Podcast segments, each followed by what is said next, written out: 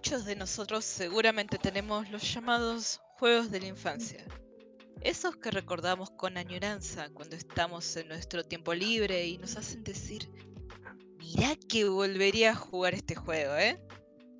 Y en eso, como parte de las casualidades que conforman esta vida, cuando entramos a nuestra plataforma de confianza de juegos, allí está.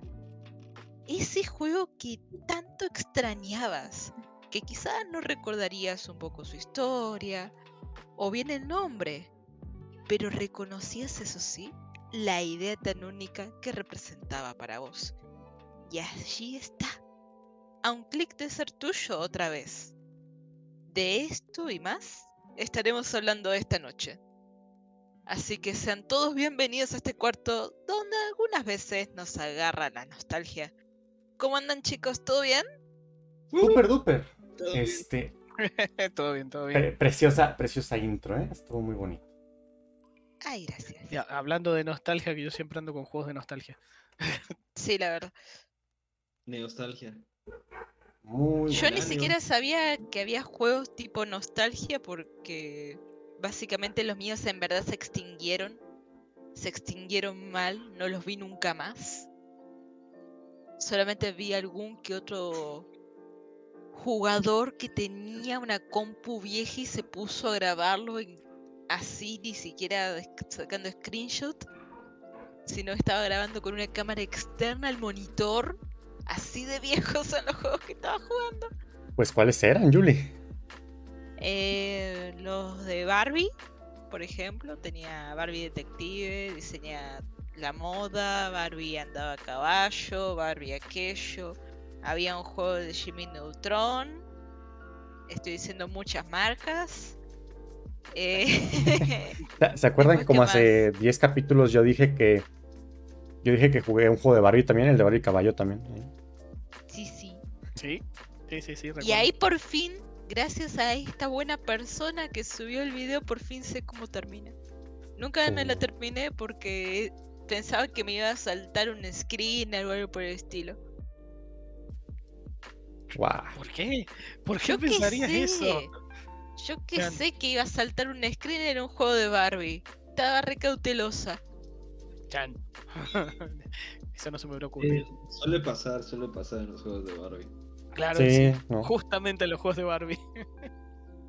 ¿Qué te pase eso?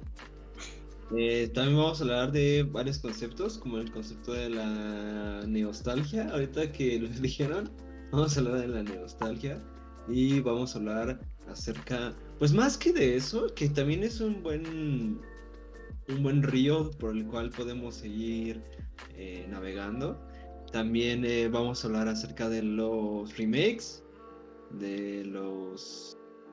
¿Cómo, cómo lo podremos catalogar, Ángel? Tú le pusiste como retro, retrocompatibilidad. Pues tiene que ver todo con, eh, con juegos anteriores normalmente todo, todo, todo esto se refiere a juegos que ya existían y se saca una nueva versión.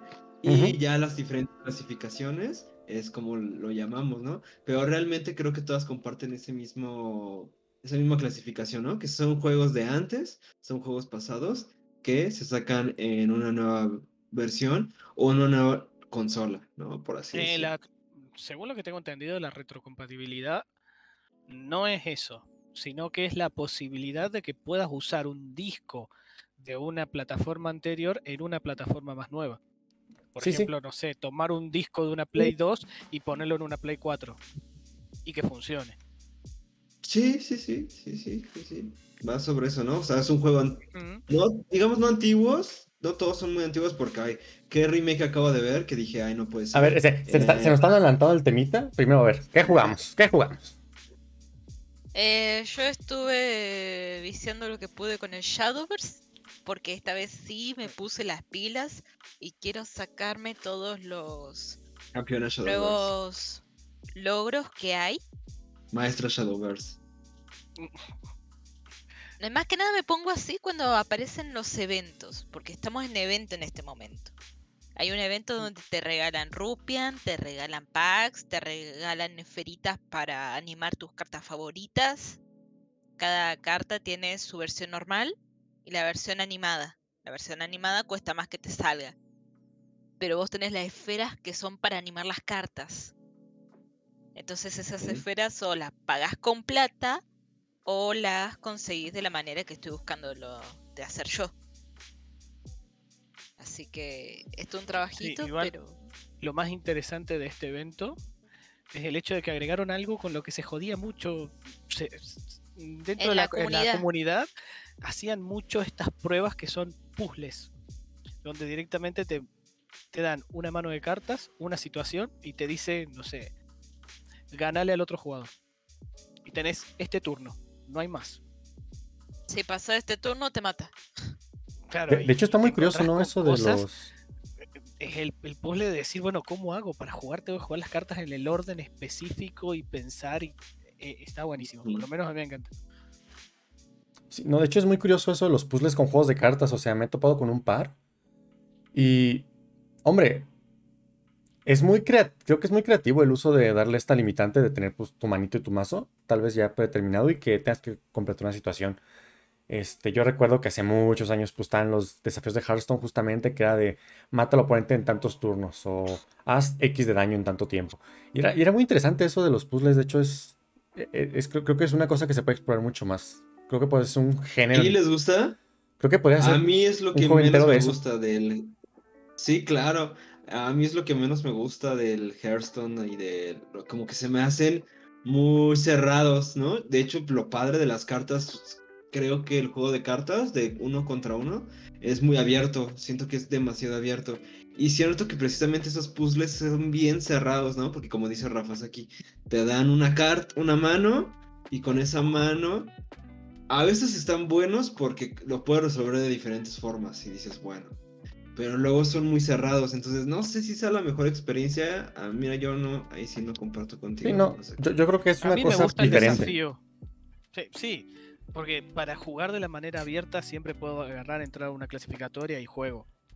Claro. Me armo el mazo que quiero. y, eh, En está- cambio esto es este- algo raro, diferente, que aparece cada tanto. Sí, sí, y, y es- me gusta el desafío que encima también te sirve para aprender, porque por ahí te obliga a usar ciertos combos, ciertas cosas que te ayuda a aprender, a aprender ciertas dinámicas, ciertas combinaciones y todo para mejorar después tanto en el armado de mazo como a la hora de jugar si te toca algo similar o una situación por el estilo. Claro. Sí, pero al final es verdad lo que dice Sebas, es una experiencia muy diferente, o sea, yo sí toca conocer a gente que no le gusta mucho eso, y pues sí, al final de cuentas, si tu experiencia fuera totalmente eso y tuvieras por un juego de cartas, pues no, no es lo mismo. Pero a mí lo que me llama la atención es que es muy interesante porque de por sí un juego de cartas ya es muy variable, tiene muchísimas variables y muchas cosas al interactuar entre ellas. Si haces que tengas que buscar un orden concreto, sí te hace pensar bastante profundo con las mecánicas que vienen con las propias tarjetas de repente. Ah, sí, y hay algunos casos donde tenés que jugar estas cartas en cierto orden y después otras cartas en otro orden y así buscando de activar diferentes efectos que si los jugás al revés ya no funcionan. Claro. E- Es, es lo que me encanta de los, de los puzzles de estos, de estos juegos, que sí llegan a ser muy complejos en ese sentido y que llegan a aprovechar como mucho lo que ya tenían prehecho.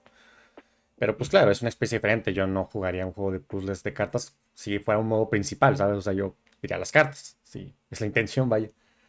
Pero bueno. ¿Y tú, Rafa, sí. jugaste algo aparte de Shadowverse? ¿O tú, Yuli, jugaste algo más aparte de Shadowverse? Eh, yo estoy buscando conseguir el 100% solita de Stardew Valley. Ahí sigues, luchando. Sí, voy por un... Creo que un 40% del juego.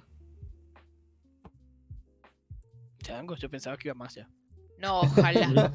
ojalá si hubiera... Pero no, voy por un 40% del juego. Me faltan un montón de partes. Así que bueno, veremos cómo termina. ¿Cuánto tiempo me llega? No pensaba que iba a llevar tanto tiempo. Porque ya, ya me metí y estoy aprendiendo un poquitito de programación. Ya que me voy a instalar mods. Uh, Después de terminar el esto, voy a instalarme en los mods del gran mod que está hecho por más de 10 personas de Stardew Valley y siempre y cuando el creador los apoyó y sabe que tiene toda una comunidad de modding alrededor. Así que es algo que es muy llevado. Aquellos que se pasan el juego al 100% dicen, ¿querés sentirte en verdad como si estuvieras jugando Stardew Valley por primera vez? ¿Querés en verdad ver hasta dónde puedes llegar, diseñar una granja gigante y ver todo de vuelta con nuevos ojos? Instalaste este modo que vos vieras, tengo como 15 carpetas de mods diferentes, todo listo para decir, bueno, hago esto y ya arranca. Vamos a ver qué pasa. Sí, no, está, Sí, está muy padre eh, eso. Es toda una nueva experiencia y vamos a ver si en verdad es lo que dicen ser que es como un renacer casi de Stardew Valley y darle una segunda vida al juego. De hecho, eh, me ha tocado ver que si hay un par de. O sea, como que es una pseudo nueva tendencia eso de darle nueva vida a un juego que ya conociste mucho. Hace no mucho, pues se creó un video que decía cómo disfrutar Minecraft más o, o era cómo hacer a Minecraft el juego de exploración definitivo. Y pues eran como 5 o 6 mods que recomendaban de. Primero, este, que te agrega un montón de biomas, te agrega como 50 biomas nuevos, ¿no? Luego agrega este que te agrega dungeons especiales y tienes Luego vamos a este que te agrega un, este, una dimensión adicional. Entonces ya con eso crean como una versión mucho más compleja del juego. Orientado pues junto a gente que ya jugó el juego, ya descubrió ya experiencia y quiere, ajá, y quiere algo más ahora. Que le encanta tanto el juego, pero ya Eh, lo ha pero- quemado. Entonces quiere como darle Sí. ese, ese giro fresco. Y Pero en- esos mods, tanto el que estás comentando de Minecraft como el de Stardew Valley, es prácticamente una remake. mira tú, no, no había pensado. el tema, ¿no? Y, y, Sí, por sí, ejemplo, llegan al punto donde es remake prácticamente. Mm. hmm, Hasta con las texturas, ¿no? Cuando hay, mo- Hay- este, mods de texturas, hasta eso ya lo cambia, ¿no? De- Sí, sí, imagínate. Uno de los mods que me descargué es un mod que te dicen, ¿vos querés tener una experiencia más inmersiva? Descárgate esto. ¿Qué hace ese mod? Lo que hace es agarrar a los personajes originales del juego de Stardew Valley en este caso y vestirlos. Eh, hay uno, sí, pero prefiero evitar hablar de eso. Eh, hay uno donde literalmente le ponen vestimenta de acuerdo al lugar y a la época donde están. No es lo mismo ver el personaje afuera en invierno que adentro de una casa en invierno. No es lo mismo ver un personaje afuera en verano que adentro en verano. Y así todo va cambiando de ropa. Y dicen que eso le da una vida extra, inclusive a los personajes, porque decís, en Stardew Valley normal es la misma persona todo el año, exactamente igual. Pero esto le da algo completamente diferente. Que vos Claro. sentís que están inclusive más vivos de lo que ya lo son. Esos personajes están muy bien diseñados y cuidados cada uno. Pues la vida, la vida está en los detalles muchas veces, entonces sí, eso, eso, eso es como de repente unos jueguitos donde dices, ah, mira, estoy caminando y de repente hay un juguete o algo y el personaje voluntariamente, bueno, no voluntariamente, pero ya está programado para como esquivar ese pequeño obstáculo, dar el pasito. Son cosas que dices, Sí, uy, sí, uy, pasito. uy, uy, uy. O el O terror, sea- ¿no? El terror de los juegos de estos de gestión. Las bardas. Las bardas es el terror. Porque normalmente pasa que los enemigos no pueden cruzarlas, no saben cruzarlas, no saben saltearlas, entonces las rodean. Y pasan un montón de juegos como de ese de construcción, como Age of Vampires o ese tipo de mm, RTS, no sé si es el nombre correcto, eh, donde construyes tu imperio. Y las vallas siempre es un error muy común en los diseñadores, entonces es algo similar, ¿no? Que esas vallas o esos errores luego por las actualizaciones o en los remakes, esos errores los... o los dejan como para mantener la esencia del juego o También. los quitan, ¿no? También es algo, pero pues sí son, son de esos errores, ¿no? Que se llevan a la, a la tumba los juegos y cuando se vuelven a hacer, pues o se quedan o, o se van. Claro. Entonces es Y a una, es una cuestión rara. Un remake que por lo que tengo entendido mejoró un poco el juego sin perder la esencia es Green Fandango. Green Fandango tuvo un Ahora, gran... pero esperar que llegue la hora Ah. de hablar de los remakes. Uy, perdón, perdón. Bueno, ya, para hacerla breve, yo jugué Un. Amor Pasado llamado The Binding of Isaac. Este, Oh, ya les había comentado que había jugado todos los, todos los personajes normales y que ahora tocaban los, los personajes alternativos. Pues ahora Sí. estoy jugando los alternativos, una chulada. Hay un par que son una porquería absoluta, pero este, la mayoría de ellos son muy interesantes de jugar, le dan un giro muy interesante al juego. Me encanta uno que me encanta un personaje que antes era que era muy lenta y y pues tenía mucha vida. Básicamente era su trait, tener mucha vida, ser un tanque. En su versión alternativa es una persona que tiene, es una chica, es una niña que tiene como una enfermedad, no sé bien cómo decirlo, como que siempre, como pierde vida constantemente. Pero tiene la ventaja de que cuando se acercan a los monstruos y los toca, les hace muchísimo daño. Y va sangrando aparte, entonces el- la sangre que va dejando es dañina para los enemigos, ¿no? Entonces, y cuando matas a un enemigo, es muy, muy probable que te dé medio corazón de vida. Entonces, aquí es un juego, es, es- este personaje cambió mucho y ahora tiene contra que... reloj a sí mismo. Ajá, aparte de ese contrarreloj, tiene que acercarse a los presos, tiene que arriesgarse, dañarse ella misma y ir recuperando vida de matar. Entonces es una manera muy diferente de jugar el juego y pues le da un toque muy interesante. Y así muchos personajes del, del juego. Hay otro que es un ninja, es, es un otaku y se vuelve invisible un segundo y hace ¡juá! y mata a lo que haya pasado en el camino mientras era invisible. ¿Cómo? Este, le hace como, pues le hace como ninja. Hay un botón que es como una katana hacia artes oscuras. Es Judas alterno. Presionas el botón, se hace como intangible, atraviesa enemigos, los enemigos se quedan como paralizados y cuando se acaba la invisibilidad hace un como, como que saca una, una onda negra de poder y los, jala, los, los rasga. Es otro que tiene, por ejemplo. Está, está cool. Entonces estuve pues, redescubriendo a Isaac con los alternos y ya estoy disfrutándolo mucho. Y nada, eso es lo que jugué esta semana. Solamente eso. Solamente Isaac. Ah, está muy bueno. Y cómo cambia, ¿no? Simplemente con una sola mecánica de un personaje. Sí, sí. Cada, cada uno es el mismo personaje, pero con un giro. Y ese giro, pues, está muy curioso. Normalmente. Hay, do- hay un par de personajes que son muy malos. Giro. Pues bueno, yo para no hacerlo tan larga como bien dijo Ángel, yo jugué eh, Sombras de Mordor. No sé por qué no lo tengo aquí en mi icono de, de la computadora, pero empecé a jugar las Sombras de Mordor para... Pues es que no sé si nos ha pasado mucho, luego de repente solo platico con Ángel, de que tenemos como la impresión de un juego y sabemos que es un juego, pero, pero nunca lo hemos jugado. Y así hablamos de él, o sabemos de él, o conocemos cosas del juego, y luego no lo hemos jugado, ¿no? Eh, lo platicamos justo con Octopath Traveler, que no lo hemos jugado, pero dicen que está bien bonito, pero dicen que está bien difícil, pero dicen que la historia está bien aburrida. Entonces, no lo hemos jugado, entonces me lo puse a descargar para también poder hablar ya de estos juegos. Y otro de los juegos que también quería, he hablado un montón y realmente nunca lo había jugado así como con tiempo. Eh, ju- Jugué el 1 unos minutos, pero este ya le estoy dando su tiempo necesario para hablar del, precisamente del tema de la cuestión de Nemesis, de la mecánica de Nemesis. Que pues Warner la patentó. Entonces, como para darme cuenta realmente qué es lo que patentó, porque según yo en mi experiencia, pues esa es una mecánica que ya ha existido durante mucho tiempo en los juegos y que la patentara suena algo raro, pero quiero ver realmente qué fue lo que patentó y qué, cómo se siente dentro del juego. Ya descubrí algunos truquillos del sistema, pero tiene muchas sorpresas, o sea, lo estás jugando y te da sorpresas, sorpresas que dices, ay, eso no lo esperaba. Eh, por ejemplo, te ponen a los capitanes que tienen como su personalidad y son muy difíciles, entonces los tienes que como que cazar y ellos son como los enemigos principales del juego. Eh, pero de repente te confías y un orco chafa soldado eh, te mata sin querer. Y entonces ese orco chafa maldad, soldado crece de rango y se convierte en jefe. Y es uno X y se va y va agarrando como cosas, ¿no? Del escenario y así.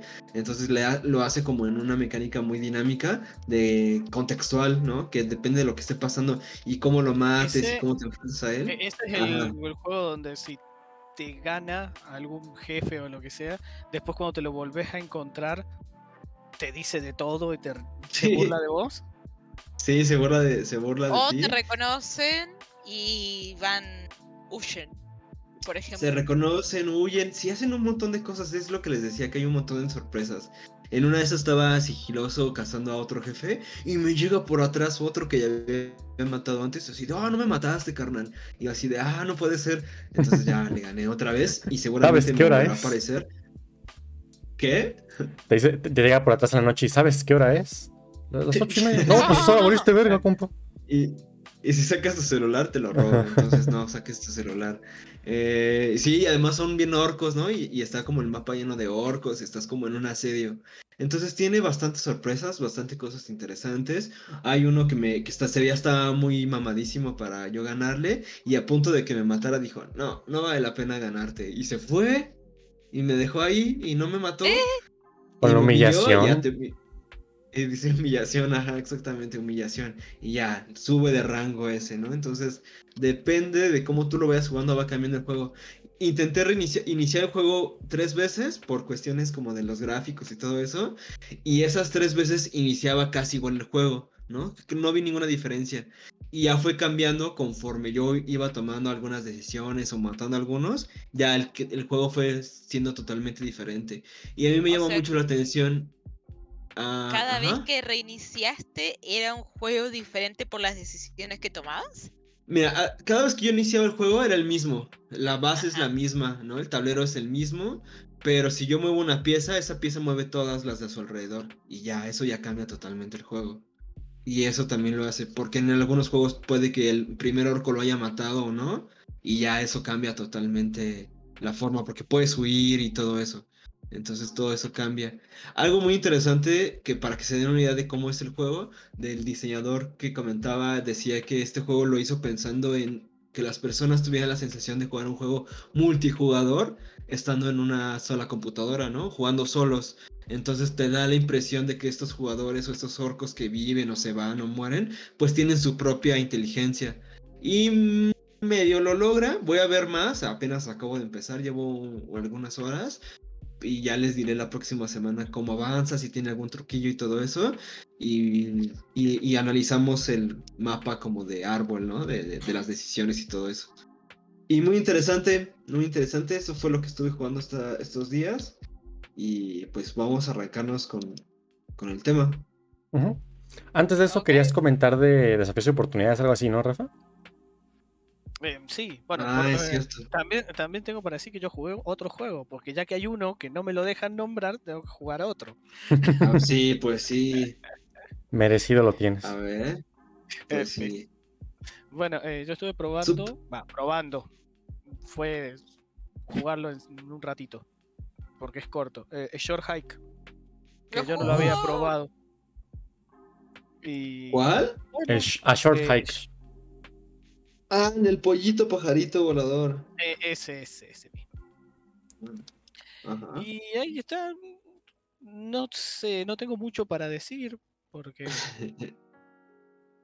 creo que a mí no me llegó.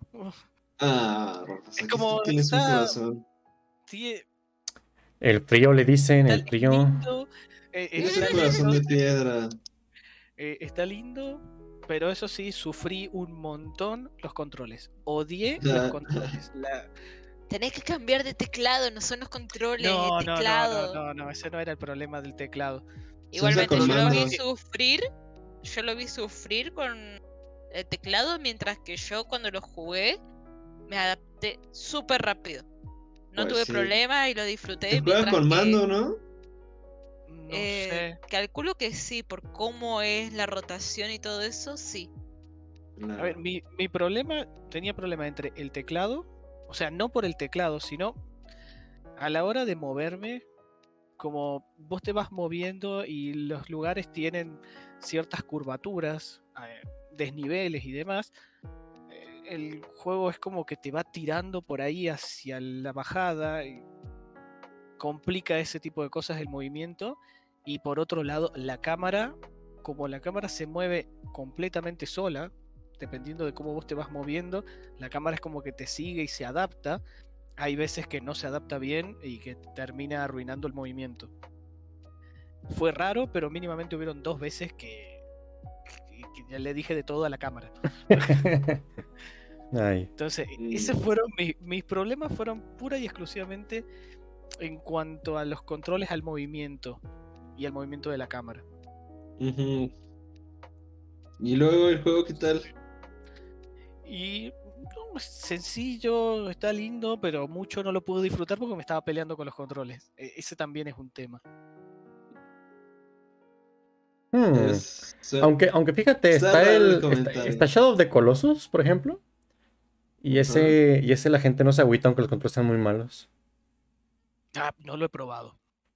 No Yo sí tengo, tengo la versión Eh, de yo lo he PlayStation 3, pero Y me ha dolido jugarlo. Pero cuando te habitúas luego de varias horitas, ahí está. Funciona. Pues puede sí, ser. todos, ¿no? El tema que este, el tema que este otro, ah, te decís, bueno, tardas sus horitas en habituarse y ya se te terminó el juego. Porque dura nada, dura dos, dos horas. Upsi. No te da tiempo a habituarte, quizás también eso. Claro. Oh, pues qué raro, está un poco raro. Pues sí, tienes razón, tienes razón. No Luego, sé, a eh, mí me hizo llorar el juego. The Short Hike al final me hizo llorar. Tienes razón, aquí que. tiene un corazón de piedra. El frío le dicen. Pues nada, Pues qué bueno. raro. Ahora sí, eh, en cuanto a lo que sería el- la sección de desafíos y oportunidades, para los interesados en crear juegos de mesa, hay un nuevo concurso a nivel internacional. Eh, todas las- Oportunidades. las bases y condiciones están en la página de saltcon.com, o sea, salt de sal en inglés y con de convención, ¿cierto? Ajá. Saltcon.com, ahí pueden Y punto entrar. com de punto com. de punto comercial. Sí. pueden entrar, bajan hasta que encuentran un, un trofeito dibujado en, en vector, el icono de un trofeito, ahí tienen la sección para poder entrar y ver todas los- las bases y condiciones. Es importante que el juego esté subido ya sea en Tabletop Simulator o en Tabletopia. Tienen que enviar un video de unos 6 minutos donde explican el juego y todas esas cosas. Y la inscripción cuesta 25 dólares. ¿Qué? ¿No es gratis? No. No es gratis. Y hay tiempo hasta el primero de diciembre. ¿Alguna otra cosa? Por ejemplo, temática, componentes. Eh, No, no, lo único importante, bueno, como siempre, el hecho de que tiene que ser un juego apto para todos públicos. em, tienen que ser de 18 años o más los que vayan a competir. También importante. Y los juegos se catalogan en dos categorías, que es juego light o juego de estrategia. Hay dos premios, uno para cada uno. Y si tengo un juego de estrategia light. Ellos Chan. decidirán. Ellos decidirán. Ah, malditos capitalistas. Ahora, Está bien.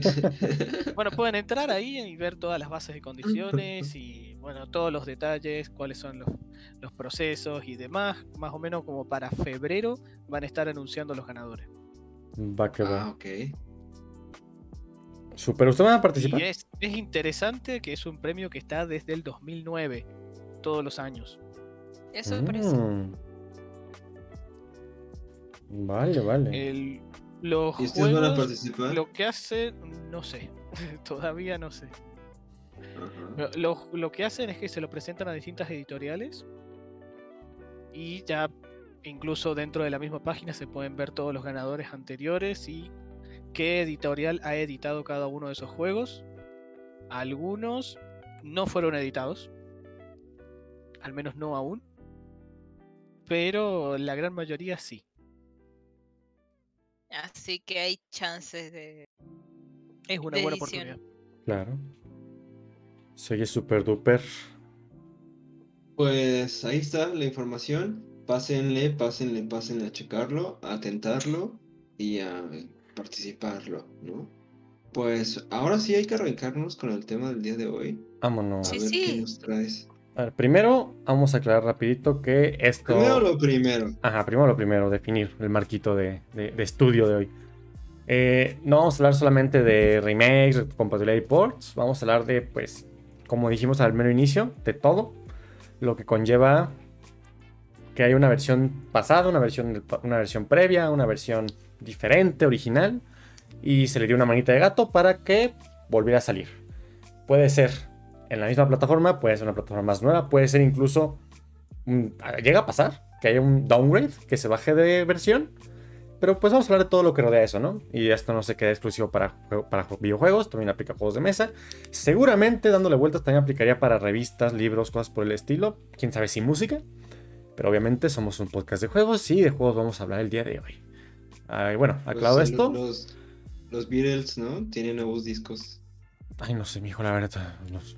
Ah, música, música no es mi fuerte para nada. Bueno, y pues nada, después de aclarar esto, pues vamos a empezar. A ver, este. Ahora sí, ahora sí, Yuli, puedes comentarnos todo qué es los remakes de Green Fandango y así. Pero bueno, eh, pues ¿cómo empezamos? Eh, Podemos hablar un poquito de. A mí me. ah, Yo, tengo esta duda. ¿Por qué? ¿Por qué tenemos remakes? ¿Por qué tenemos Yo creo reediciones? que desde, desde mi punto de vista, tiene que ver con el hecho de la retrocompatibilidad y la nostalgia. Más que nada, la tecnología va avanzando, hay cosas que quedan obsoletas, descansa en paz Java, y cosas por el estilo hacen que sea necesario quizás agarrar el juego original, el base, y cambiarle parte del corazón. Es como trasplante de, no sé, hígado, un pulmón y un hueso. ¿Para qué? Para que funcione ahora. ¿Y por qué vas a gastar recursos para hacer que algo que se jugaba en, no sé, los 2000 vuelva a tener retrocompatibilidad en el año 2020, 2021? Y más que nada porque básicamente los niños de aquella época ya no son más niños. Si naciste en el 2000, hoy por hoy tenés 21 años y tendrías que tener acceso a los pocos años a juegos de esa época. Entonces lo que hacen es simplemente, desde mi punto de vista, restandarizar esos juegos que le dan a tu cachito de corazón y nostalgia respecto a esos juegos. Eso es lo que yo opino. Por eso para mí existen los remakes. Vale. Este, tú, Sebas, ¿por qué crees que existen los remakes? ¿Cuál sea la necesidad? De la necesidad, pues la necesidad yo creo que más básica es la de vender y tener mucho dinero. Y solamente se utiliza para que los consumidores compren y compren y compren y compren. Porque mm, ¿quién necesita un remake de Alan Wake? A ver, a ver, dime quién necesita un remake de Alan Wake. Eh, la verdad es un juego que en su momento pegó un, rato y después envejeció un montón. Y yo creo que precisamente porque envejeció le quisieron hacer el remake. Y pues a mí me parece más que nada como una capitalización de la nostalgia, ¿no? Una capitalización de, de lo que ya pasó, de lo que ya fue. Y seguimos en un tiempo pasado, seguimos atorados en un pasado y eso nos, no nos permite luego avanzar con nuevas IPs o con nuevas creaciones. Entonces, de entrada, yo no estoy nada a favor del- de los remakes. Ah, también un remake de Shino de Pokémon, ¿no? De ¿qué, es Esmeralda? Acaba de anunciarse hace unas semanas, entonces, este, ¿no? O sea, ¿qué, qué, qué beneficio nos puede traer al final o a largo plazo del exceso de los remakes, ¿no? Pues yo creo que no mucho, ¿no? No mucho, no mucho. Entonces, de entrada, eh, yo voy a tratar de, de, de entenderlo, el fenómeno, de entender el fenómeno, de verle a lo mejor sus lados más engañosos para poderlo señalar y tratar de caer menos en los remakes y decirle no al nuevo remake de Alan Wake, ¿no? Entonces, este, eso es lo que yo opino un poco. Un poco. eh, ajá, ¿tú qué opinas? En, uno- Ángel? en una opinión ¿Cómo- menos tintada de rojo, este. Rafa, ¿tú por qué crees que hay remakes? ¿Por qué? Y, Por un lado, y, un ojo, eh, poco- también, también, también quiero que platiques de los de, que platiquen de los de mesa, por ejemplo, porque yo tengo entendido que hay muchas ediciones, primera, segunda, tercera de los juegos de mesa. No me equivoco. Eh, Bueno, sí, pero eh, eso de primera, segunda, tercera, hay veces que tienen que ver no con un remake, sino simplemente se habla de, de tiradas, De tiradas, exactamente. donde, por ejemplo, puede ser de que una editorial agarre y dice voy a imprimir 8.000 copias de este juego para probar. de repente se vendieron todas y hay mucho pedido, y a la gente le encantó, hay mucho hype y dice, bueno, hago una siguiente tirada y una siguiente. Todas esas sería como la segunda edición, la tercera a veces, depende, está esa opción. Después, Donde principalmente lo que se tiene en cuenta es si hubieron algún fallo, porque puede haber un fallo de, que sé yo, el manual tenía alguna errata. Quizás en esa segunda edición es como una especie de eh, edición revisada y así que le corrigen la errata del manual o todo, bueno, lo que sea el problema que hayan tenido. Eso es- está por un lado y por otro lado tenés sí ediciones que tienen que ver con una especie de remake o de continuación. Eso también existe, existen las dos cosas. ¿Por qué existen? Un poco, desde mi punto de vista, coincido con Julie. De, el tema de ir por la nostalgia y de esa manera tratar de asegurarse quizás ventas. Pero por otro lado, existen también, creo, de personas donde se quieren aprovechar de decir, mira, este juego pegó, este juego fue un éxito. Entonces ya tenemos una especie de pseudo público, un público medio cautivo, público que si lanzamos una nueva edición, quizás lo vuelven a comprar. Pero, aunque también hay que ver si esa nueva edición tiene los cambios suficientes o no para, para que esa gente se vea atraída. Quizás es un poco por ese lado también. Al menos desde mi punto de vista veo que existen esas dos cosas. Y además las ediciones, reediciones, es más como tema editorial, ¿no? ¿Podría decirse, Rafa? Más traducciones, a lo mejor. Ahí yo creo que esos sí se salvan, porque la, cómo rompes esa fisicalidad, ¿no? ¿Cómo rompes esa fisicalidad de que, ah, bueno, cómo actualizas un juego de mesa? Es un poco más complejo. Tienes que ir con un objeto físico y lo que pasa en el videojuego es que sí lo puedes como actualizar.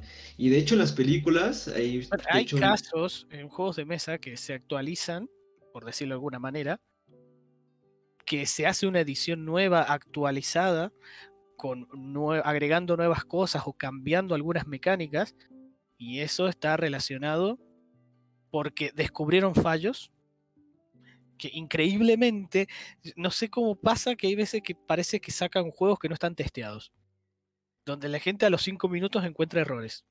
sí, eso no lo, Fallos. no lo entiendo. y, y de ¿Y si luego salen y- y- y nuevas si lo hacen ediciones revisadas, no lo sé. Chan. Chan, Ahí chan, ya, no, ya no puedo saber. Chan, chan, chan. Salen como ediciones revisadas que corrigen eso y de paso por ahí le agregan algunas mecánicas nuevas, unas cartitas promo, al- algo por el estilo como para que la gente lo vuelva a comprar. Puede ser. Otras veces cuando quizás el juego no envejeció del todo bien, se le puede llegar a hacer algún cambio. Siempre y cuando el juego no haya envejecido bien, pero haya sido exitoso. O juegos que fueron exitosos, que la gente quiso mucho y ya no existen porque ya se agotaron y pueden sacar una nueva edición actualizada quizás para los el tiempos modernos, donde puedo nombrar, por ejemplo, el Kanban, un juego bastante pesado.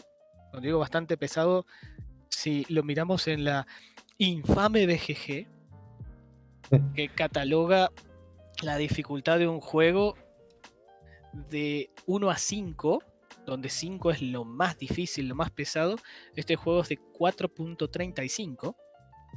Estamos hablando de uno de los juegos más difíciles que existe. Este juego salió en 2014 y fue hasta donde yo vi por los comentarios de la gente fue bastante querido. Tuvo una muy buena recepción, a la gente le había gustado un montón. Y luego, en 2020, o sea, el año pasado, salió una nueva edición que se llama el Kanban Evolution o Kanban EV, que vino con actualizaciones y una, una revisión un poco más moderna del juego. Estamos hablando de seis años después. Y en esencia es lo mismo. En esencia es exactamente el mismo juego. En esencia. Pero tiene ligeros cambios, ligeras mejoras que hacen que el juego se sienta quizás más interesante. Y la gente así lo ha percibido porque la puntuación que les han dado en promedio, el Kanban del 2014 está en 7,8, mientras que el del 2020 está en 8,7. Dieron vuelta los numeritos ahí, pero es una, una puntuación muchísimo mejor. Mm, Así Mm. que en ese sentido es como. Bueno, está. eh, hicieron una especie de remake. Una evolución del juego con cosas nuevas, con una nueva estética. eh, un precio que es el doble, más o menos. Ay, no. Por ahí. Pero ahí está.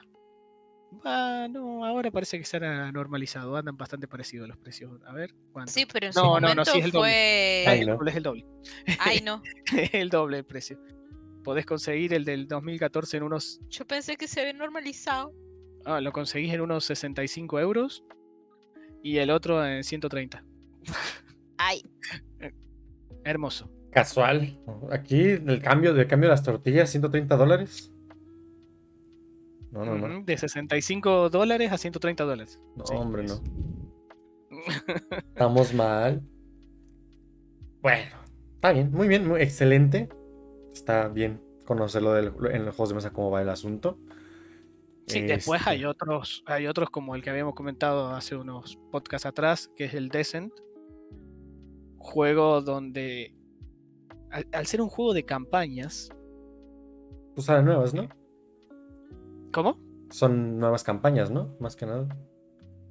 Eh, aprovechan, tiene una nueva campaña, pero te viene directamente con una caja con nuevos componentes y, y todo un montón de nuevas cosas.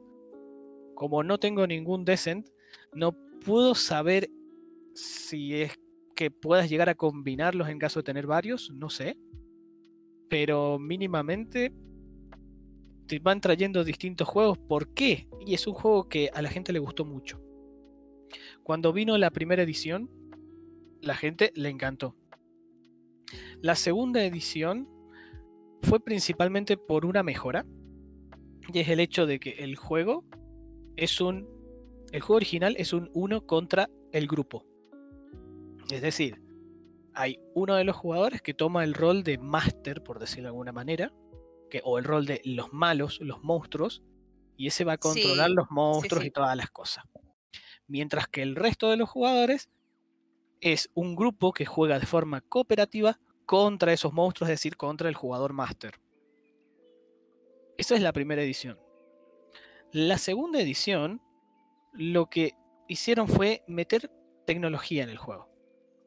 Agregaron una aplicación y ahora la aplicación tomaba el rol del máster y todos los jugadores podían jugar de forma cooperativa contra la aplicación. esa fue una bomba. A la gente le encantó esa solución, ya que básicamente no tenías a alguien que estaba, por así decirlo, haciendo master malo, sino que acá No solo eso. se sentía una cosa más cooperativa. No solo eso, sino el hecho de ser más inmersivo, porque cuando vos jugás la primera edición, se setea el juego poniendo todo el tablero gigante, que es un. tenés un montón de losetas y se va armando. Tenés que poner todo eso y lo empezás a recorrer. Vos, como jugador, lo estás viendo. Por más que diga, no, mi personaje nunca llegó hasta aquella esquina, pero yo lo estoy viendo, yo sé que hay ahí. Yo sé que allá hay una fichita de un cofre, lo sé. Así que voy a ir a la fichita del cofre por más de que mi personaje no lo sepa. Claro, en la segunda edición, al incorporar la aplicación, lo que te hace el juego es que te dice, mira, el seteo es pon esta loseta y los personajes ahí, y ya está. Y ya quedó. Ahora. Cuando Exacto. vos, le- vos decís, yo voy a ir para allá, para este lado. Se lo indicas a la aplicación y la aplicación, la aplicación te dice, bueno, en ese lugar anexa esta loseta y se va Aparece extendiendo. Quizás aparecen monstruos, quizás no, quizás aparece un cofre. Es como que vas descubriendo el mapa. Yo jugué no al Descent, porque el Descent nunca lo jugué, me abstengo de opinar, pero jugué sí Mansiones de la Locura con aplicación y sin aplicación. Eh, Yo puedo decir que Julie sí jugó al Descent, pero no se lo acuerda. ¿En serio? Sí. Lo ignoré al Descent. Yo estaba jugando otro juego. Eh, pero sí me acuerdo Mansión de la Locura 1 y 2. Lo jugué con Master y con aplicación. Y la diferencia que existe entre esas dos versiones es abismal. Porque en verdad sentís que estás descubriendo, sentís que hay peligro, sentís otra gama de cosas que en verdad hacen que el juego te lleve para donde te quiere llevar. Sí, a ver, básicamente yo también lo probé y el Mansiones de la Locura primera edición lo odié. Me pareció un juego horrible. La sensación que me daba fue horrible y la segunda edición me pareció maravilloso. Así de contrastante es el cambio que te hace el hecho de tener una aplicación que te va guiando y no una persona. Sí. Porque por ahí la persona sabe que dice, ah, el que me puede joder la estrategia es ese personaje, voy a ir todo contra ese. Cuando en el juego los monstruos y los fantasmas y lo demás que te pueda aparecer, eh, temáticamente es poco más azaroso. Por otro lado, e- el hecho de, de ir descubriendo te da una experiencia mucho mejor, mucho más interesante. Así que sí, la remake, se podría decir en este caso, del Descent cuando hicieron la segunda edición, o el Mansiones de la Locura segunda edición, todos esos, esa remake tenía que ver con que el juego fue un éxito, pero estaba envejeciendo medio mal, y pudieron hacer una nueva versión aprovechándose de las nuevas tecnologías Va, y va. dándole esta nueva experiencia que desde mi punto de vista sumó un montón. Pues también Munchkin hace eso, ¿no? Ahora, Tiene una aplicación Munchkin también para tener como todo el seguimiento de las variables. Y hacer menos tedioso el proceso de contar. Ajá. No te sabría decir Ni porque es un juego que no me gustó. Entonces. Le hemos que- dejado de seguir el paso. Sí, no, sí, Munchkin está chistosito. Pero sí, Pero- sí, tiene su aplicación para que los Ujú. todo lo que es números de dificultad y todo eso se vayan haciendo eh, automáticamente para que no tengas que estar tanto tiempo de, ah, no, a ver, este me está está jugando a 5, imagínate, y no, y aparece, no, pues yo te pongo este bufo, este bufo, te sumo esta arma, te quito luego esto, y pues no. Eh, Ya con eso con la aplicación cuentas solito y pasó, no pasó, y ya está. Ok. Y eso pues agiliza mucho el proceso. Eso sí. Te iba a decir que es una de las partes que no me gusta de cuando sumas tantas cosas porque los personajes van subiendo de nivel y cada vez es más y más y más y más y más variables y es como al final en vez de jugar o tomar decisiones estoy más que nada sumando variables como una máquina Haciendo cuentas. Tres horas haciendo cuentas. y es como lo logré sí no no lo sé Y también a la hora de ponerte a jugar cartas, de decir, voy a estorbar o no, pero realmente estoy estorbando. ¿Qué? ¿Cuánto hago con esto? Y ahí Tres te horas ahí haciendo a- cuentas. sí Va súper Sí. duper. Y ahora que salió, iba a decir el Descent, la tercera edición, sí ese fue un poco más tirando o, o apuntando a lo que estaba comentando Seba con respecto a la parte de ambición y demás del, de la editorial. Porque yo creo que no está aportando demasiado. El, principal aporte de la experiencia, este cambio a la experiencia, fue cuando uno compara de la primera edición con la segunda edición. La tercera edición, lo que estás agregando es escenografía, porque está queriendo que las cosas ya no sea una locetita de cartón dibujada, sino que si hay un árbol, tengas un árbol de plástico ahí que te sobresalga de la mesa. Y todo ese tipo de escenografía. Meramente Mucho decorativo fue. plástico, una caja gigante. Sí, es puro decorativo que si vamos al caso podría llegar a alguien ponerse a imprimirlo de forma, no sé, En 3D, ¿no? eh, 3D, así como en su casa. O agarras figuritas del. Warhammer y ya con eso. Y por otro lado, según lo que han comentado, la aplicación, que también tiene una aplicación, es como demasiado invasiva. Tanto así que Tanto que- dicen que jugabas más con la aplicación que con que- el juego. podrías jugar únicamente con la aplicación y olvidarte del juego. Ah, eso era. Así. eso. Porque es como que está todo ahí, está todo en la aplicación. Ya no es un tema de tiro dados y veo qué pasa y a la aplicación solo digo si se murió el bicho o no se murió o si avanzo por una puerta o no avanzo. No, no, acá hasta casi que tirás el dado con la aplicación, haces todo con la aplicación y es muy invasivo. Y ahí es cuando se se, pierde, pierde- la gracia del juego de mesa. Claro, se pierde lo de juego de mesa. Lo Sí. análogo, ¿no? Eso. Así A ver, que, la gracia eh, del juego de mesa es vos tener ahí todo, ver las piecitas, sentir el tablero, oler el manual como un libro nuevo, abrir todo, destroquelar las piezas, toda esa sensación táctil que si le pones una aplicación invasiva, la jode. O bueno, por lo menos yo disfruto mucho cuando tengo juego nuevo. Me Sí, no, claro. Claro, claro. ah, bueno. Bueno, pues ya nada más quedo yo. Yo pues pienso que los remakes existen pues porque hay una, hay una necesidad, hay, este, hay una, pues hay demanda, ¿no? Básicamente. Eh, yo creo que pues es un sentimiento muy normal, ¿no? El hecho de decir, no, pues yo jugué esto de pequeño y me gustó mucho y ahora lo quiero volver a jugar. Y pues incluso puede llegar que haya gente más joven o gente más nueva en el medio y digas, ah, no, mira, un juego que me gusta muchísimo es Silent Hill, por ejemplo, ¿no? Pero luego resulta que Silent Hill, si lo juegas para. que solamente está en PlayStation 1 y para PC en. en te, te viene súper antiguo, tiene controles de tanque, se controla muy raro. Y sí, que aporta para la mecánica, que aporta para la sensación de estar temeroso, indefenso, todo lo que quieras, ¿no? Pero. Pues el asunto es que ya no es algo que se. que es- ya no es algo que lo que puedes presentar hoy en día, tal vez es muy complicado. Entonces, pues igual, una, una, una mejora de ese estilo pa- para un remake estaría bien. Y dices, bueno, ya de paso, pues puedo hacer que soporte pantallas grandes, ¿no? Y ya, todo, todo perfecto. Pero pues igual, dices, bueno, si pasa esto, vamos a aprovecharlo. Y pues dicen, bueno, vamos a, vamos a ponerle mejores gráficos, vamos a hacer que pase esto, que pase lo otro, vamos a cambiar tal cosa que estaba rara. Y al final, pues se va haciendo un- una. Creo que se hace una suerte de todo, al final de muchas razones.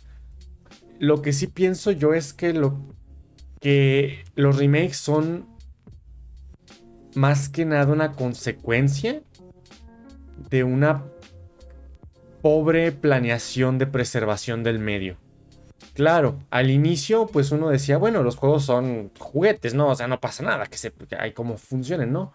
Pero pues hoy en día que se ha vuelto el medio que se vuelve, creo que el hecho de que estemos tan despreocupados por la preservación del medio es lo que provoca que haya tanto remake. O lo que provocó por un tiempo que hubiera tanto remake. Porque pues uno ve el God of War de PlayStation 2 y luego ve que sacaron una trilogía para PlayStation 3. Y dices, ah, bueno, ok, el salto generacional.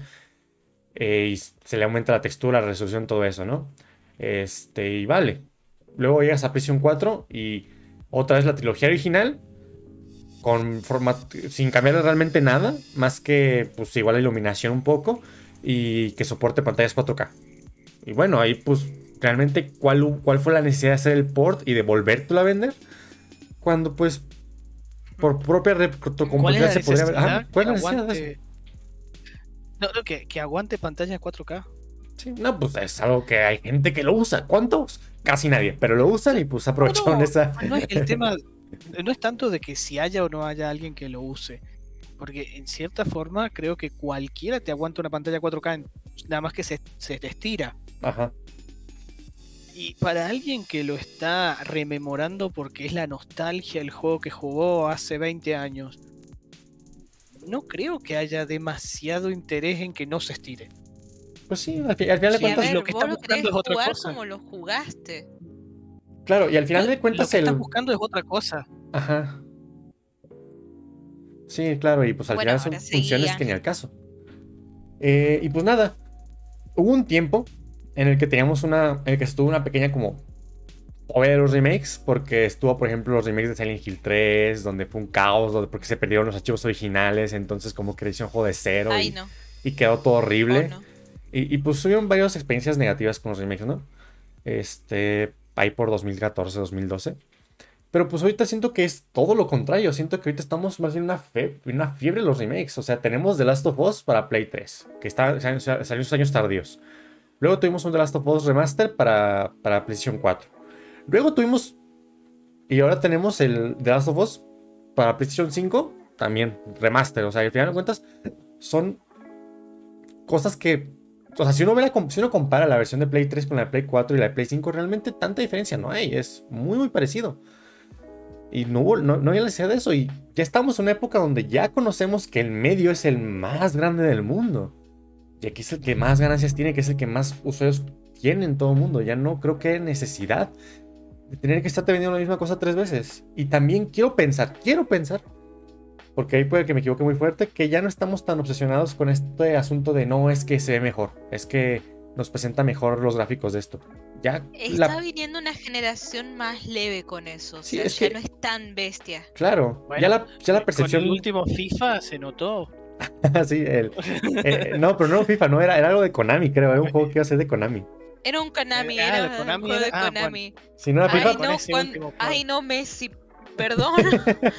Me acuerdo de la cara y es como, ay, no, ¿qué te hicieron, mano? que, que, fíjate, igual, igual hasta puede vender por las caras graciosas, ¿eh? Pero bueno. puede ser. Pero aún así no puede ser. ¿eh? Ese tipo no es Messi. Está bueno, un pedo, ¿qué onda? Pero si vas a vender por la cara graciosa, significa que. Todos deberían tener la cara graciosa. No, no es eso, sino que mucho no importa. Hoy en día, mucho no importa la calidad gráfica, entonces. Claro. Ahí te lo está demostrando. Sí. Entonces, pues ya, pues ya hagan retrocompatibles las cosas, no sé. Ahí tenemos a Nintendo también haciendo sus porquerías de 35 aniversario. Te vamos a dar un Mario que es un emulador. Yo me acuerdo del caso más feo que, me ha tocado a mí experimentar, que es el de Mega Man. Este, Mega Man ha tenido varios como remakes y unas recopilaciones. Que, por ejemplo, en Xbox, el primer Xbox de todos, estaba el Legacy Collection, que estaba el 1 y el 2. Y tenía eh, los juegos del 1 al 8, más un par de Super Nintendo. Ahí fue donde yo descubrí a Mega Man, y fue donde yo me enamoré de Mega Man, todo bonito. Ok, se entiende. Son como cinco generaciones, son como tres generaciones de diferencia. Y decir cinco, como tres, cuatro generaciones de diferencia. Pero ahorita tenemos para PC el Mega Man Definitive Collection, algo así. Que, te que aparte que te lo dividen en dos, o sea, está el 1 y el 2, tienes que uno, uno es para los primeros cuatro juegos, creo que otro es para los otros cuatro, algo así. Los primeros seis y los otros de Super Nintendo y Play 1. Este. Y si te metes a los archivos del juego, no es broma, están los archivos del emulador. O sea, es un emulador de, la NES pegado en un exe de computadora.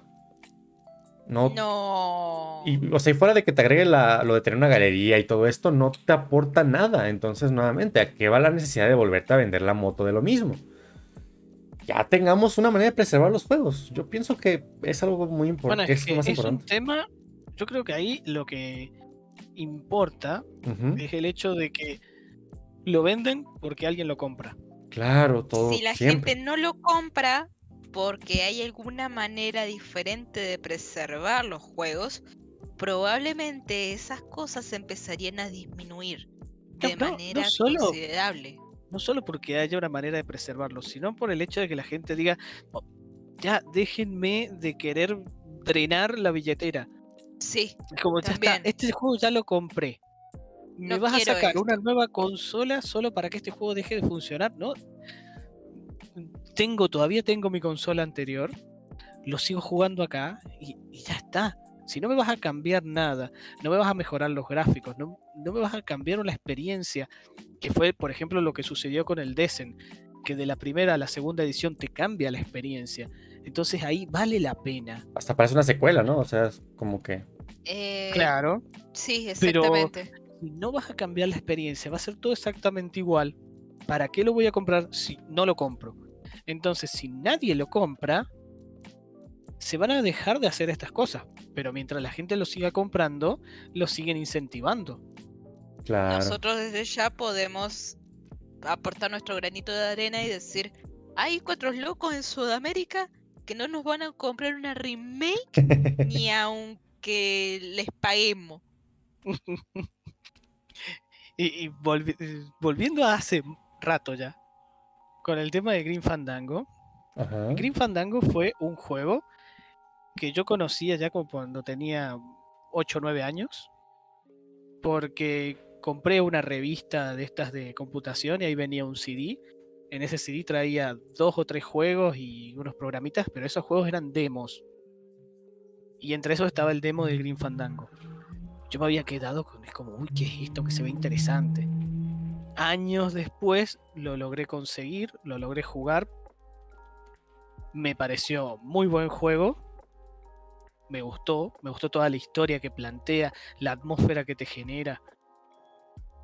Y luego, años más tarde, lo volví a jugar. Esta vez ya tuve que poner una especie de emulador en la computadora para poder jugarlo porque no andaba en, la, en No. los sistemas operativos nuevos.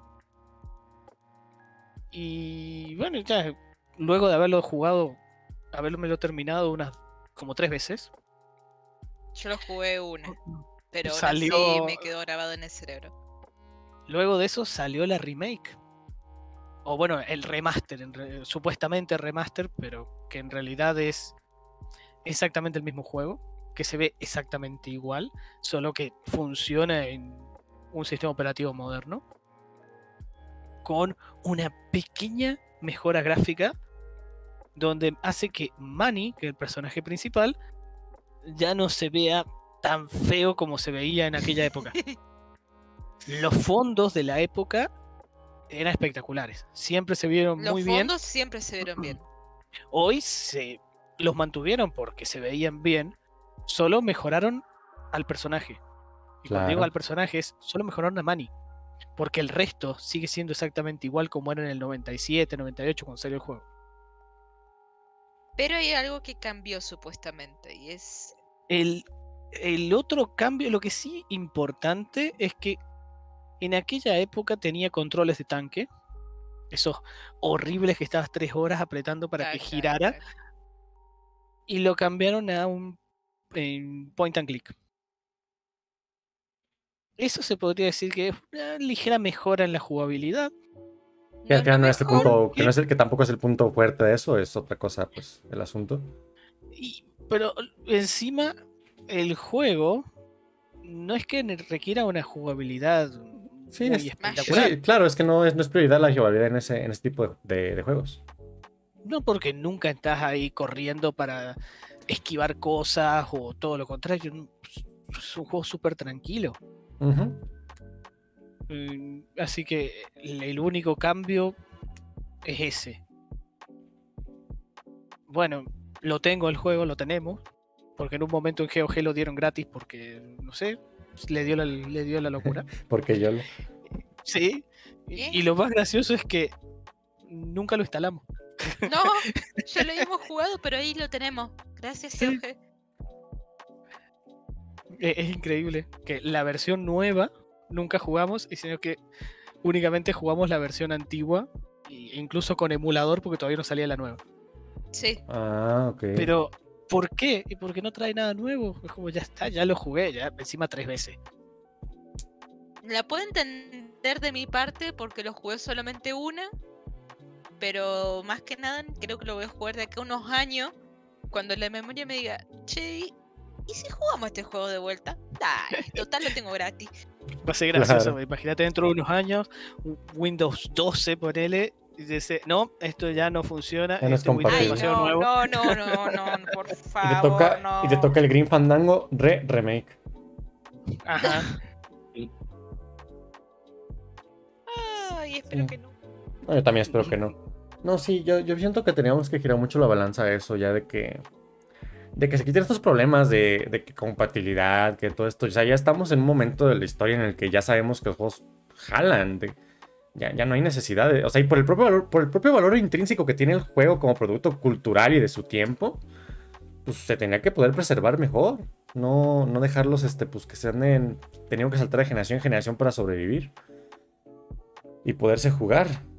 Este, bueno, ahí quedó, ¿no? Más o menos ese punto. Eh, ¿Qué prosigue? Ah, quería que habláramos pues un poquito de los tipos, tipos de remakes, por ejemplo. Este, bueno, antes que nada, Sebas, ¿algo quieres comentar que quieres agregar a esto? No, dale, dale.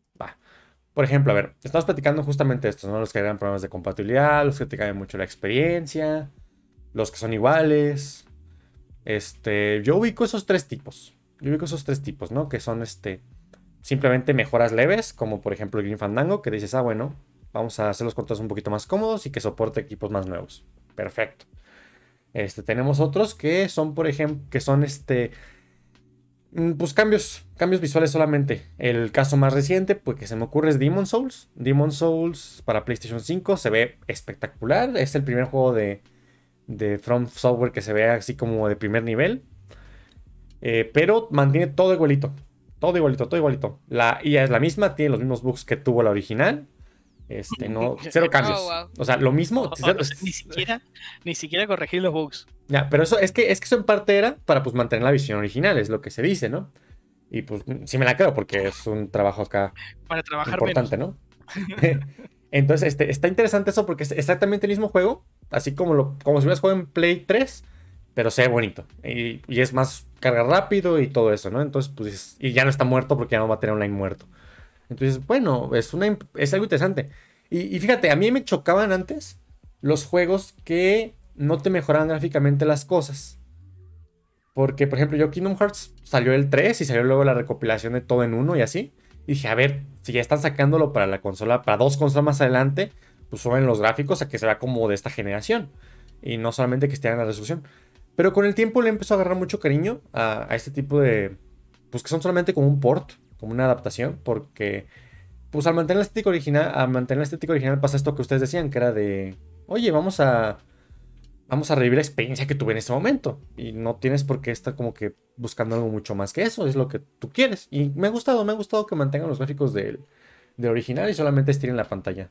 O sea, que, que hagan las texturas y los modelos. Me ha parecido una cosa interesante. El caso opuesto es lo como dije el Demon Souls, que es mantiene todo igualito, pero son los gráficos. Y luego hay otros que más que remake, que, que ya hasta ni parecen remakes, sino que a veces se toman el concepto y lo reinventan, ¿no? A veces sale muy interesante como el- los remakes del, del, ¿cómo se llama esta cosa? De Resident Evil. El Resident Evil 2 se supone que es pues, la misma adaptación que del 2 de Play 1 y de esa época, de los do- 99. Pero realmente, a pesar de o sea, por compartir personajes y como que pseudo los escenarios, realmente el juego cambia muchísimo. Es, podría ser un juego diferente. Y luego pasa, por ejemplo, también como en el remake de Final Fantasy VII, que es un juego por turnos, que tiene escenas pues, de fondo, lo que tú quieras. Y de repente llegas al Final Fantasy VII Remake, donde juegas, con, juegas a un pseudo tiempo real. Eh, hay escenas que eran, que eran solamente pasar por ahí de fondo y que ahora son escenas de dos horas que tienen misiones secundarias relleno y no aportan mucho más. Y aparte te lo venden por capítulos para vendértelo cinco veces con el DLC de Yuffie aparte. Y al final, pues, ahí sí cabe, ahí, ahí- ahí queda mucho, ahí queda mucho, porque es así de, primero, el juego no se parece en nada a lo que era antes, más que en, pues, tu imagen, tu foto, tu nombre. Ajá. Eh, Cambias tantas cosas que no parece, que no, no es la misma experiencia. Y pues al final, no, no hay tanta necesidad. Entonces, pues, ¿qué onda? A ver, ¿qué onda? ¿Qué opinan de todos pero- estos tipos de en- diferencias? En eso, si, si me cambias la experiencia, mm, desde mi punto de vista está bien que te lo cobren al juego, por decirlo de alguna manera. Claro, y tiene su valor el cambio de experiencia, pero ¿por qué llamarlo? Sí, sí, o sea, sí. ¿por qué, por qué tiene que ser la misma idea? IP, sí, podrían haber sido algo muy diferente. Es por el puro hecho de la capitalización de la nostalgia, del aprovechar la nostalgia para vender. Pienso yo, pues. Y pues nada, que ya platicamos un poquito. el mismo nombre, ¿Qué, qué les que tenga el parece? mismo eso? nombre es cuestionable, Claro. aunque en cierta forma el Resident Evil 7, el Resident Evil, se me- se me- el Final, Final. Fantasy 7 se me cruzaron todo. El Final. Fantasy 7, la historia, por más que la experiencia cambia, ya que la jugabilidad es distinto, el punto donde está la cámara es distinto, todo, todo eso cambió y eso te varía la experiencia, pero la historia sigue siendo la misma, ¿o no? No sé hasta qué punto sea la misma. Va un capítulo. No sé, no sé en qué tuvo. Como no lo he jugado tristemente. O sea, no me ha tocado jugarlo. Para poderte decir así al 100%. Este, no sé. No sé, no sé hasta qué punto ya de cambiar. Pero pues a mí me da un poquito de, de- de pánico. Pues que te digan, no, pues te vendo al personaje de Yuffie aparte. Este. Está, curioso, ¿no? Está curioso. Mm, Pero si la historia es la misma, entonces creo que es- estaría bien que se llame igual. Ya que es sí, una sí. adaptación a cómo son los juegos hoy en día, porque el otro, el el Final Fantasy VII, tiene un aire, por decirlo de alguna manera, a los juegos que eran de cómo se hacían los juegos en ese, en ese momento. Vos querías jugar un RPG en la época y eran del estilo. En cambio, hoy en día los juegos son diferentes. Entonces, que hayan modernizado la experiencia, quizás para captar público nuevo, para caerle bien al público nuevo, o, o para que los que quieren revivir la historia, pero están acostumbrados a cómo se juegan las cosas ahora, quizás funciona, quizás eh, no lo veo mal. No veo mal que te pagar por una nueva experiencia. Pero el tema de cuál es el nombre, por qué no se llama de otra manera, y si la historia es la misma, me parece que está bien. Que mm, vuelvo al ejemplo que di en de mesa con el Descent 1 y el Descent 2 al cambiar la experiencia con el hecho de sacar al jugador que está de máster y brindarte la aplicación y de esa manera poder hacer el juego mucho más inmersivo y, que ya no hayan enfrentamientos entre jugadores, me parece correcto. No me parece correcto que vengan y te vendan un juego donde de repente es salió un juego en Play 4. Un año después sale la Play 5 y te dicen, ah, te vendo el remaster o el port o lo que sea del mismo juego que salió un año antes y te lo vuelven a vender. Eh, ahí ya no le encuentro mucho sentido. Claro. debería tener en ese caso, porque es exactamente lo mismo, no varía nada, que te lo quieran vender dos veces, eh, que haya un poco de, de ingeniería ahí para la retrocompatibilidad sería lo correcto. Pero la gente se conformó con poco, creo yo. Y empezaron a aprovecharse de eso y cada vez da menos, menos, da menos. Y es como, le podemos vender el mismo juego cinco veces, eh, uno en cada generación de consola. No, pues ahí tienen el Skyrim, ¿no? Sí. Que hasta la versión de Alexa tiene ya. ¿What? Sí, pues puedes jugar Skyrim en Alexa este, con comandos de voz. Chan. Está locochón, está locochón. Este. Bueno, pero ahí que, que vos lances un juego, no sé, lo lanzás en, en Play, lo lanzás en. No sé, en algo de Nintendo, lo lanzás por todos lados. Que lo cobres en todos los lugares, y está bien. Que después venga alguien y lo compre en todos lados, bueno, eso es tema de, de cada persona que sería un poco lo, de los ports. Eso no hay drama, ya cada uno decida. Claro, pero ya tiene como 20 consolas el, bendito Skyrim, o sea, nomás no lo están dejando morir. Y, todo esto se arreglaba con. Y todo esto se arreglaba con la compatibilidad y ya, no sé. Yo lo tengo en mi refrigerador. ¿Y te, saca hielos cuando pierdes o algo? No, cuando, cuando hago el ¿Ya ves que saca un poder así? El Pus Rodá. O el shock. Ándale, ese. El primero es como Me imaginé, cuando dijiste que lo tenías ahí en el refrigerador, me imaginé ah, antes, cuando era más chico, por ahí si tenías un, un CD rayado, te decían de meterlo en el freezer un rato y después lo limpias, capaz que estaba por eso en el refrigerador, ¿no? y, lo chupó el refri y ya lo adaptó. claro. ya. Pues sí, tiene un montón de, aristas el tema. ¿Qué ibas a decir, Ángel? No, nada, nada, nada, nada, continúa. ¿Nada? No. Ah, no, pues nada, este, no, pues si quieres, este, entonces, este, nada, nada, a ver. En. En mi perspectiva, pues yo veo esas tres vertientes, ¿no? Y a mí siento que la que más me gusta es la que es simplemente un port. O sea, creo que me gusta que un juego sea lo que fue, con las cosas que tuvo, tal vez un ligerito cambio por ahí por allá, pero me gusta que se mantenga igual. O sea, siento que por ahí es donde teníamos, ahí es donde me gustaría que la cosa fuera más que nada. O sea, si ya se, si si ya hizo el esfuerzo de sacar un sistema de combate nuevo, de sacar, de sacar este, escenas alargadas, todo esto, pues hay que aprovechar otros personajes, hay que aprovechar otra historia, hay que ver otro enfoque, no sé, hay que tratar de innovar un poquito. Yo sé, yo sé que eso lo hacen los remakes se hacen principalmente por dinero, porque, porque venden, es una venta segura. Ya tienes la base de fans hechas, está prácticamente garantizado que se va a comprar, y el esfuerzo de innovar es menor. Es menos riesgoso, menos, menos costoso, menos esforzoso. Vale.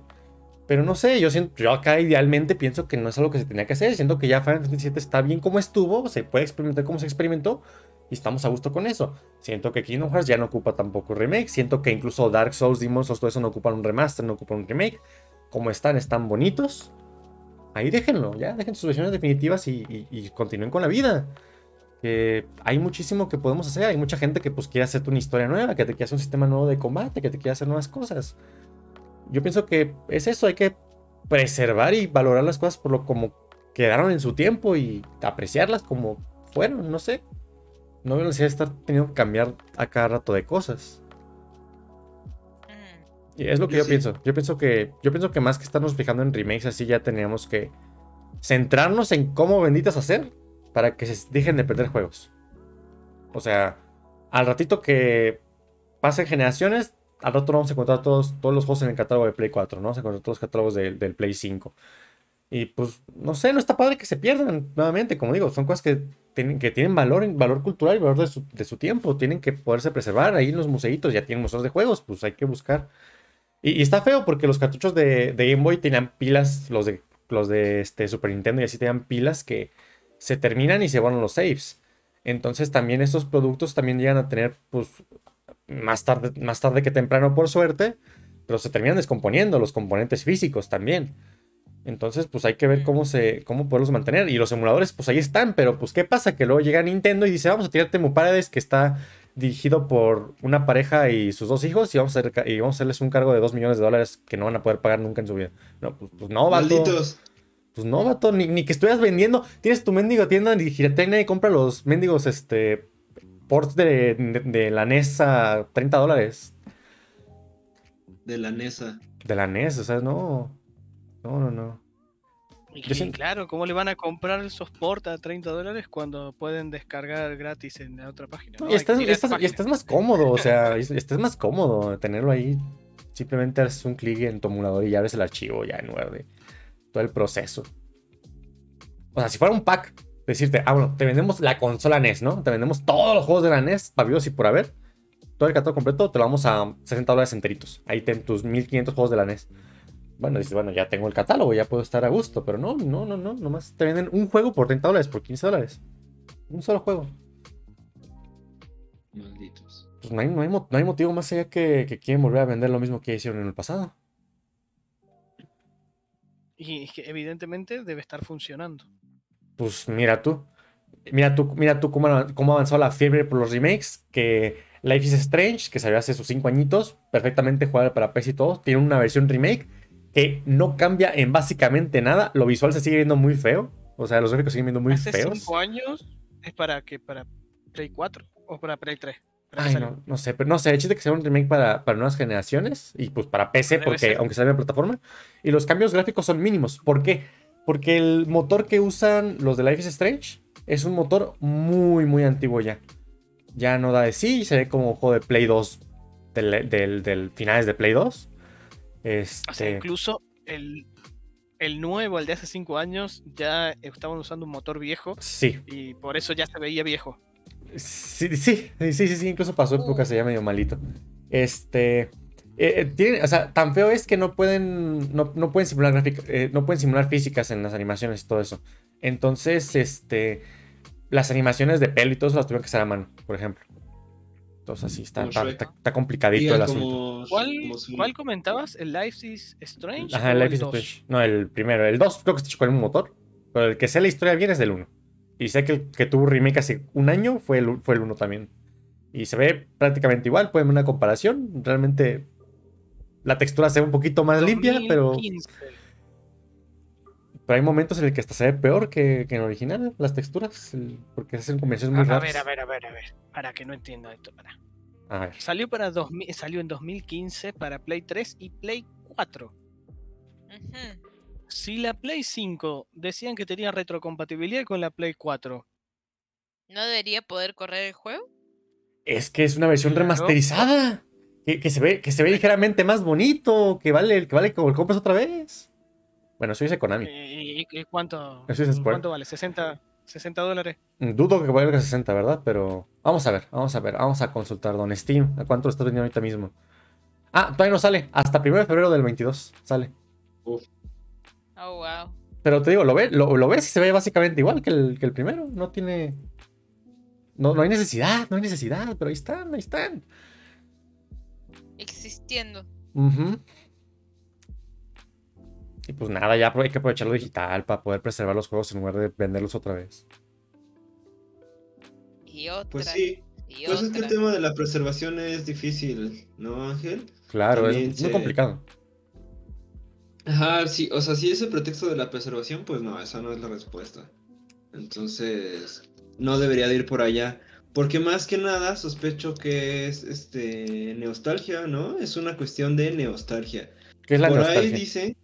Eh, que la nostalgia es la es una mezcla entre la nostalgia y la novedad, ¿no? Su mismo nombre lo indica.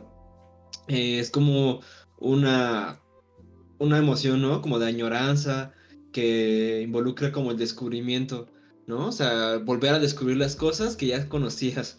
Porque normalmente pues, los que tienen nostalgia son los viejitos, ¿no? Es la gente ya grande que tiene nostalgia de una época.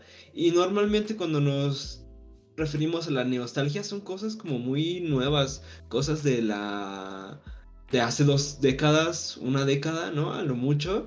Y pues si se dan cuenta, pues estamos repletos de, de cultura y de contenido que hace alusión a esta nostalgia. De hecho, eh, eh, pues cada vez, ¿no? Hay más eh, películas y hay cada vez hay más este canales de YouTube, ¿no? Cada vez hay más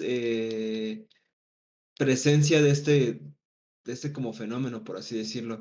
Por ahí dicen que es como un sesgo, ¿no? Es un sesgo cognitivo, que de aquí hemos platicado de un montón de sesgos. Son un montón de sesgos, ¿no? Nunca creo que los vamos a tratar de, de identificar, pero este sesgo se llama algo así como paraíso perdido, ¿no? En donde obviamente nosotros idealizamos el pasado. Porque pues cuando éramos niños teníamos menos problemas, teníamos menos conciencia. No, y aparte el, el humano se acuerda más bien más de lo bonito que de lo malo. Entonces por eso es Pues como es como tan es como tan fácil recordar el pasado con con alegría, pues. Es que no, eh, lo más, no que... ¿Cómo dijiste? ¿Cómo dijiste, Ángel? Que nos tendemos que tendemos a acordarnos más de lo bonito, de las emociones positivas. Ah, es que esa es la cuestión, que luego ni siquiera es tan bonito, ¿no? Luego Sí, no, nomás, no, pero pues tendemos a hacerlo. Nos lo es lo que tú dices de la idealización. Y pues más que nada va por ahí, ¿no? Va, va por ahí. Luego dice, ¿no? Que si nosotros somos una generación que va más allá, ¿no? De la nostalgia o que si somos muy nostálgicos, nuestra generación, ah, incluyendo como un poco la tuya, Ángel, que casi es la misma. eh, eh, yo diría que hasta como que es la misma. Entonces dicen que son como... No, no, no, estás chaborruco ya tú. Pero eres millennial, ¿no? Creo que sí, ¿Tú eres apenitas. millennial? Sí, ahí está, yo también apenitas, como yo Ah, pero tú estás- pero- no, Pero tú estás no. apenitas de entrada y yo estoy apenitas de Ángel, salida. No, Por creo, eso nosotros creo que Ángel ya no. Creo que Ángel ya es Centennial. Es que somos 10 años de diferencia. Creo que sí, más o Este, menos. Sí, pues yo soy el 99, ahí quedamos. Creo que estoy, creo que estoy con un, con un, Ah, con un- no, estoy con un en Centennial. millennial. Ah, ya Centennial. No, Que hoy estaba viendo, hoy estaba viendo una imagen de Ranma, de, de Ranma y medio, que la, su versión pelirroja, y le ponían la waifu, la waifu perfecta, ¿no? Y abajo las imágenes de los que saben, los que no saben y los que saben y no les importa. Y mucha gente en los comentarios, un montón, un montón, un montón ponían contexto, contexto, quién es, quién es. Y es Ranma, ¿no? Es Ranma que es algo que no tiene tanto tiempo. Y ya se siente como algo medio que ya, o sea, esta generación ya no le tocó Ranma, o sea, ya. No, es como cuando dices, es como cuando dices, ay, me acuerdo cuando vi Shrek, de- vi Shrek en el cine. Ya tiene 20 años. Ah, chale. Ah, chale. Eh, Tiene, tiene un montón, tiene un montón. Entonces, más que nada lo que se está logrando de hacer es pues una... eh, pues retomando esto, ¿no? Retomando esta idea, retomando esos sesgos, pues se logra tratar de generar pues contenido, mercancía, eh, y un montón de contenido que sirvan para poder alimentar esta, esta nostalgia. Pero yo creo que lo bueno es que una vez que ya tú la identificas, pues puede ser más fácil poder desprendernos de ella. Entonces... Yo me acuerdo, me acuerdo cuando vi la explosión de la... ¿Cómo se llama la, la, estrella? No. Eh, la cosa de Star Wars que destruía planetas. Estrella de la muerte. Ah, ok. Bien, perfecto. Cuando vi la explosión de la estrella de la muerte en el cine. Pero tuviste un remake, ¿no? Un, un reboot, ¿no? ¿O qué? Eh, claro, sí, era un reboot porque si no, no. ¿De qué, ¿De qué época era? ¿De qué año es? ¿Cuándo, la vi? No, yo la vi más o menos como en el como en el 2000, por ahí. No, pues ya sí era un remake. ya, tenía, como 20 años la película para ese momento. Pero lo vi en el cine. Pues está. Sí, es un poco raro, ¿no? Eh, es un poco raro. Porque, por ejemplo, decir que, por ejemplo, el videojuego y pues hasta creo que un poco más juego de mesa como tal, como lo conocemos ahora, por así decirlo, eh, tiene muy poca historia, ¿no? Tiene muy poquita historia y está bien raro hablar de nostalgia cuando las obras fueron de hace 10 años. Shrek, ¿no? Shrek, ¿qué quieren hacer un remake de Shrek? Ya tiene 20 años, ¿creen que es buena onda? ¿Es buena idea? Pues vamos a hacer un remake de Shrek. Ya puedes ver Shrek, rato, ya puedes, puedes ver, ese, es, lo, malo, pues. No, hay que hacer un remake, hay que hacer un remake para ganar más. Ya hasta la historia, ya todo el mundo la conoce. Mm. Ahora sí la van a ir a ver todos al cine. ¿No? me parece que es una excelente idea hacer un remake. Y que, el anime, y que el anime Illumination Studios. Y que burla como Minion. Oh. En, el caso, en el caso de las películas es un poco más sencillo, se podría decir. Porque te encontrás con que hubieron personas que vieron la película cuando eran chicos la recuerdan con nostalgia y ahora que son más grandes y que quizás ya tienen sus propios hijos, y esos hijos tienen más o menos esa edad, porque se han pasado 20 años, por ahí hay personas que tienen hijos de 5 años. En esos casos, ahora esas personas tienen dinero, pueden enviar a sus hijos a ver la película y es una película que les gustó. Entonces, que vuelvan a aparecer la película en el cine, les da ganas de ir a llevarlos para mostrárselas a sus hijos mientras ellos la vuelven a vivir ahora con una nueva perspectiva por la edad. Y, bueno, eh, generaría quizás en cierta forma una nueva experiencia porque no es lo mismo verla desde el punto de vista de un niño a verla después desde un punto de vista de un adulto que ya es padre. Tiene eh, su sentido. Sí. Claro. Pero. Pues sí, pero. Tampoco, a lo mismo. tampoco es que tenga mucho sentido de decir. No, no da a hacer un remake. Sí, pues es que, es que va lo mismo. O sea, ¿para qué repetir? o sea, ¿para qué nos vamos a volver a emitir a la misma? Ajá. Quizás. Es que ¿para qué nos encerramos en los mismos. En los, misma, en los mismos medios cada 20 años otra vez? O sea, no, eso cada 10 cada vez es menos tiempo, cada vez pasa que cada año estamos legalizando los, los remakes luego. Este, ¿Cuál es la necesidad de estar volviendo a esa época cada, cada vez más rápido? No, no sé. Ve, ve, original. Quizás, quizás sea un tema de facilitar la creatividad. O mejor dicho, sustituir la creatividad. Sí, decir, ¿cuál? Sí, decir, pues no es fomentarla, porque más bien ya que está. Y pues sí, me gusta esa palabra, sustituir. Dices, bueno, ya en lugar de. no se me ocurre qué hacer. Vamos a hacer un remake. tenemos que vender algo. Eh, che, esa, eso vendió bastante. Bueno, hagámosla de vuelta. Vamos a hacer otra vez James Bond. Eh, ahora está por salir una nueva James Bond. Sí, por eso. Vamos a hacer una nueva sirenita. Vamos a hacer. Vamos a. ¿Por qué? ¿Por qué no? ¿Por qué no? Hacemos un remake de todo el universo Disney. Pero con actores. Pero con, con animación 3D realista. Claro, porque en aquella época. Y, fíjate, no, vamos a, no, vamos a, no hacer una revisión del concepto, no vamos a adaptar un nuevo tiempo. La misma película, pero con, con, gráficos bonitos. No. Mato, que eres Disney, que es la empresa más multimillonaria del mundo. O sea, no, pero, pero sí es de las más. Ah, no sé, hasta algo nuevo. Yo estoy esperando el remake de Resident Evil 2. 2. ¿Te imaginas? 2-2. El RR2. El RR, Bueno, RR2. Ahora está por salir, ahora está por salir el port de mesa de Resident Evil 1. ¿Ah, sí? Sí. Por de mesa. Anunciaron, Guay. anunciaron que está por salir la campaña en Kickstarter. Oh, O sea, sé es un juego de mesa del juego de Resident Evil 1. Sí. Ya Mm, salió es el, salió el Resident Evil 3. Bueno, no, sí, El Resident sabe Evil 2. igual. Salió el Resident Evil 3. Salió el Resident Evil 2 y ahora va a salir el Ujú. 1. O sea, vienen al revés. Claro. Porque el primero que salió fue el Me- 3. Sí, me, Este me saben igual. Va y hace remake del más nuevo porque hay más gente que se enteró del nuevo. Entonces le dicen, mirá, el 3 no fue el primero, por así decirlo, porque te pueden poner cualquier número. Estaba el 2. Y mirá, mirá, el origen, el 1. Creo que No sé. enganchando por ahí. Pues fíjate, sé. puede ser, puede ser.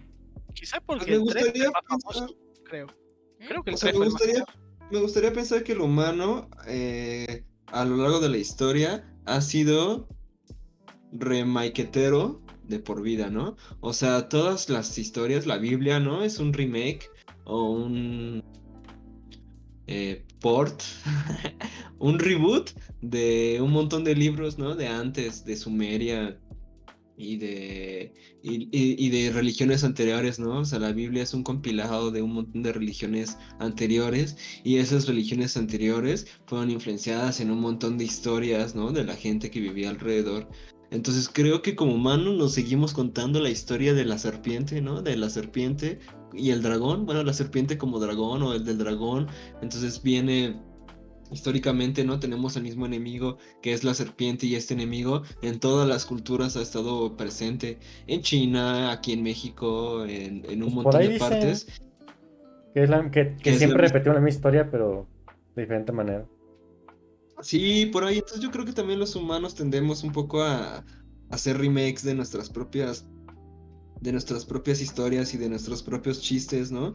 ¿Cuántas veces no reciclamos nuestras propias historias y La típica de contamos- encontrarte con amigos quizás de la escuela, así, de que no ves hace muchos años, y lo primero que se ponen a hablar es, uy, ¿te acordás cuándo? Y, y, eh, quizás contar, recordar un chiste, un momento gracioso, algo que pasó en la escuela. Es típico eso. Sí, entonces creo que es parte de nosotros. No sé si sea como de, hay una generación como tal o así. Eh, yo creo que todos al final somos un poco así. Eh, es cierto, ¿no? Que un montón no de de gente... generación, no es de la generación porque lo, había, lo he visto en abuelos que se juntan y empiezan a hablar, es, oh, ¿te acordás cuándo? Y Lo mismo. Es que más que nosotros, más que nada, se nota con nosotros porque fue un crecimiento tecnológico medio rápido, ¿no? Y se va a notar yo creo que cada vez más o va a ser más raro eh, conforme avancen los años. Pero pues nosotros creo que fuimos la justa generación que pasamos de, la, de lo analógico a lo digital. Eh, hasta yo creo que a Ángel le, le tocó, ¿no? Todavía esa cuestión, ¿no? De Sí, tener ¿no? cosas Me tocaron- análogas. Me tocaron teléfonos de botones. Sí, entonces de botón. Eh, la, la cuestión es que sentimos una nostalgia por el plástico, ¿no? Eso es algo raro, sentimos una nostalgia por el plástico y por productos como de la cultura pop y no tanto nostalgia como por el arte, obras de arte o como reliquias. Pretendemos más como esta cultura pop, ¿no? Este plástico, pues el, la, yo creo que uno de los declives y uno de los límites que hemos llegado como humanidad es los funcos, ¿no? Esta cuestión de tener funcos y que sea plástico y que aparte no tengan cerebro, a mí me parece algo como medio extraño, ¿no? Como Y está bien raro, ¿no? Porque están serializados, además. O sea, tienen el mismo esqueleto todos, misma jeta, mismos Sí. ojos. Todo, pero, o sea, el mismo Sí. formato no tiene ninguna variedad, ¿verdad? Es la misma cosa con diferente color. Y a pesar de todo, sí, tiene- sí, sí son distinguibles, ¿no? O sea, sí puedes distinguir a los personajes. No es eso, güey, no, ni me gustan, ¿no? Son algo como medio... Ajá, son como avatares, no sé. Son muy raros, a mí me dan, sacan de onda. Me sacan de Quizás- onda a mí también. Quizás lo que estás comentando de eh, es como que idealizamos más y vemos la parte de nostalgia en cosas de plástico y no tanto en arte y demás. porque es mucho más fácil acceder al plástico que al arte. Ah, Por lo general uno vive rodeado de cosas de plástico, de cosas que no sé, vas a una juguetería, vas a donde sea y te encontrás con un montón de, de juguetes y cosas. En cambio el arte es más difícil de acceder porque es más Claro. único, porque es más caro y todas esas cosas hace que Sea más difícil. sí, es- lo ves como algo más lejano. claro. A no Y- ser que hagas el arte por vos mismo, ¿eh? Pero ni hablar el hecho de decir, si la familia tienen obras de arte, supongamos, una familia, son valiosas. Son valiosas quizás por la parte sentimental, porque lo pintó alguien querido, algún familiar o lo que sea. Ya sea una pintura, una escultura, lo que sea, lo hizo alguien querido. siempre, por lo general, en el arte suele haber algún tipo de sentimiento. En- por eso uno los cuida. Y un niño que ande cerca, que no tenga ese apego sentimental, sino que lo vea y, y no le importe, quizás no lo cuide tanto y de producto de eso tiendan a alejarlo de las obras de arte, es decir, no, no te acerques, lo, va- lo puedes romper, tener cuidado, anda más para allá. Entonces uno crece desapegado con, con el arte, alejado. No sé, puede tener algo que ver. Sí, de acuerdo, Rafa. Muy, muy, muy de acuerdo con, con lo que dices. Es más difícil, menos accesible. Órale, pues miren, si, si se dan cuenta, hemos avanzado bastante en el podcast de hoy, hemos tocado varios temas. Eh, según yo, Rafa Saki y Yulín andaban un poco cansados y vamos a, a cortar, pero miren, nos clavamos un poco en la plática. Sin darnos cuenta, llegamos al final. Y, o sea, nos quedamos con algunas conclusiones. Yo creo que Ángel se quedó con algunas cosas ahí en el teclado y algunas cosas ahí también en su mente. O sea, todavía podemos comentar algunas cuestiones, ¿no? Para cerrar. Eh, para concluir, pues me gustaría pensar eso, ¿no? Me gustaría pensar que estamos en una época de la nostalgia. Eh, es algo que yo ya había estado estudiando como desde la prepa, universidad. Y cada vez se hace más fuerte, ¿no? Cada vez se hace más fuerte. O sea, dije, en esa época de prepa universidad, que fue hace como 10 años, eh, dije, ah, ok, mira, esto es una tendencia que estamos teniendo ahorita y pues ojalá pase. Y conforme va avanzando el tiempo, pues me doy cuenta que no, no, que menos, que al, al contrario. Aunque sí me gustaría pensar que, o sí me, sí me he dado cuenta un poco que los Funkos han perdido un poco fuerza, ¿no? Y que algunas cosas han perdido poco fuerza. Entonces, eh, ojalá, ¿no? Que. Sí, ojalá que, que poco a poco nos, pues nos empecemos a concentrar en crear nuevas IPs, en darle la vuelta, en inspirarse. Por ahí dejo como una pregunta acá a ustedes al aire, es ¿qué consideran que está mejor, no? Si tener una inspiración o, o si hacer el remake, ¿no? Porque algo que me suena y no sé qué tanto fue bueno o malo, eh, por ejemplo weas muy extrañas. Stranger Things, ¿no? Que es como una mezcla de un montón de cosas de nostalgia totalmente. Y que al final es un producto nuevo, con cosas nuevas que le agregaron los autores. Pero al final se siente como una cosa que ya has visto, ya has visto antes. Entonces, no, no sé, eh, hay que tener un cierto equilibrio entre esas dos cuestiones, Bueno. ¿no? De, Como dice el libro de eh, Roba como un artista, hay que tener en cuenta que producto de todas las experiencias que uno va teniendo, de todo lo que va viviendo, lo que va viendo, experimentando y demás, eso te, te va llenando y hace que quizás cuando uno te sesga, por decirlo de alguna manera, cuando uno va a crear algo nuevo, todas esas experiencias están ahí que te nutrieron, pero además te guían un poco para dónde ir si uno simplemente se pone como con los ojos cerrados a decir que salga lo que salga, puede llegar a salir sin que te des cuenta algo que ya viste. En cambio, uno puede ponerse de forma consciente a tratar de tomar partes de un montón de lugares diversos, distintos, diferentes, completamente diferentes a veces, y buscar la vuelta de cómo combinarlo y de esa manera crear algo nuevo. Pero por donde sea que lo mires, siempre va a tener cosas de otro lado, cosas que ya se vieron.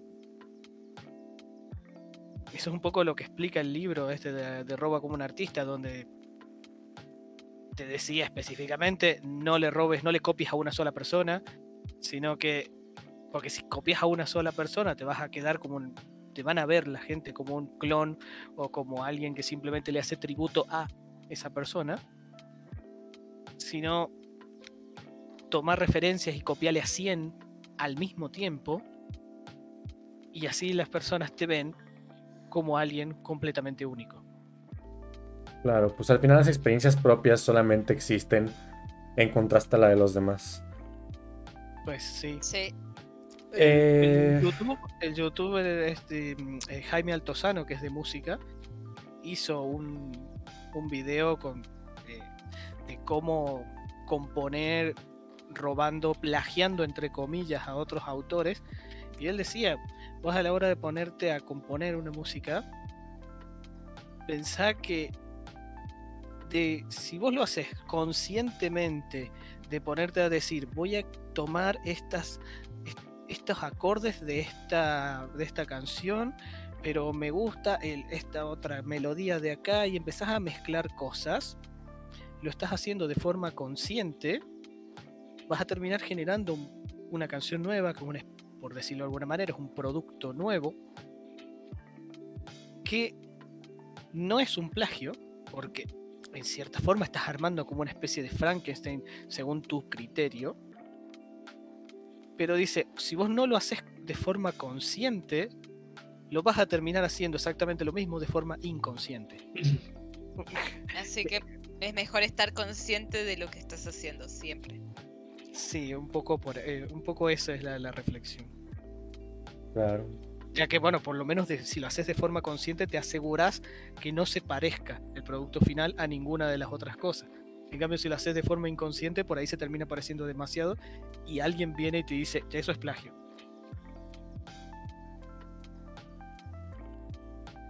Puede, puede, puede, puede. Mazo. Pues nada. Yo, yo para Navidad quiero que haya una organización que se dedique a preservar los juegos. Por ahí hay una, por ahí hay una que se dedica a, como que a remakear juegos antiguos como System Shock o así. Para que corran, eh, para que arreglar problemas de compatibilidad más que nada. Me gustaría ver más iniciativas de ese estilo. Para poder preservar lo que, lo que es el, el medio de los juegos. Y pues nada, que nos aventuremos un poquito más a, lo desconocido. No sé, hagan, aunque sean de menos presupuesto, así, o que, ven, o que sea menos producción, de, en lugar de anualizar sagas o así, pues tal vez brindarse la oportunidad de innovar más. Es lo que a mí me gustaría para el medio.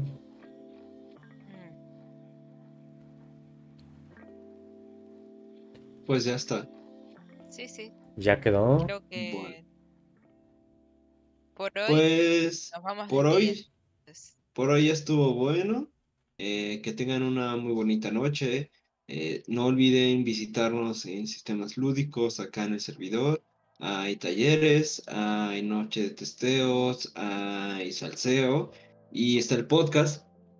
Entonces, eh, aquí vamos a estar con algunas actividades. Entonces, los invitamos a da- darle muchos corazones a Facebook y en todas partes. Y bueno, eh, nos despedimos. Muchas gracias, Ángel, por eh, patrocinar la noche del día de hoy. Muchas gracias a Yuli, a Rafa Saki por su tiempo y por estar casi muertos de sueño y por aguantar aquí La con nosotros platicando. dos. Las dos horas ya. Ujú. Y bueno, eh, hasta mañana. No, hasta la próxima semana. Descansen. Sí, hasta la próxima semana. Este, Bueno, sí, hasta mañana, luego. mañana está el jueves de testeo. ¿Vas a Claro. venir a lavar los baños mañana? Sí, así decían cuando decías el viernes, ah, nos vemos mañana en la escuela. Te decían, ay, ¿vas a venir a lavar los baños? Yo iba a lavar los salones. a lavar los salones. Sí. Bueno, pues nos vemos. Bueno, pues Bye. nada, hasta luego. Chao, se cuidan. Bye.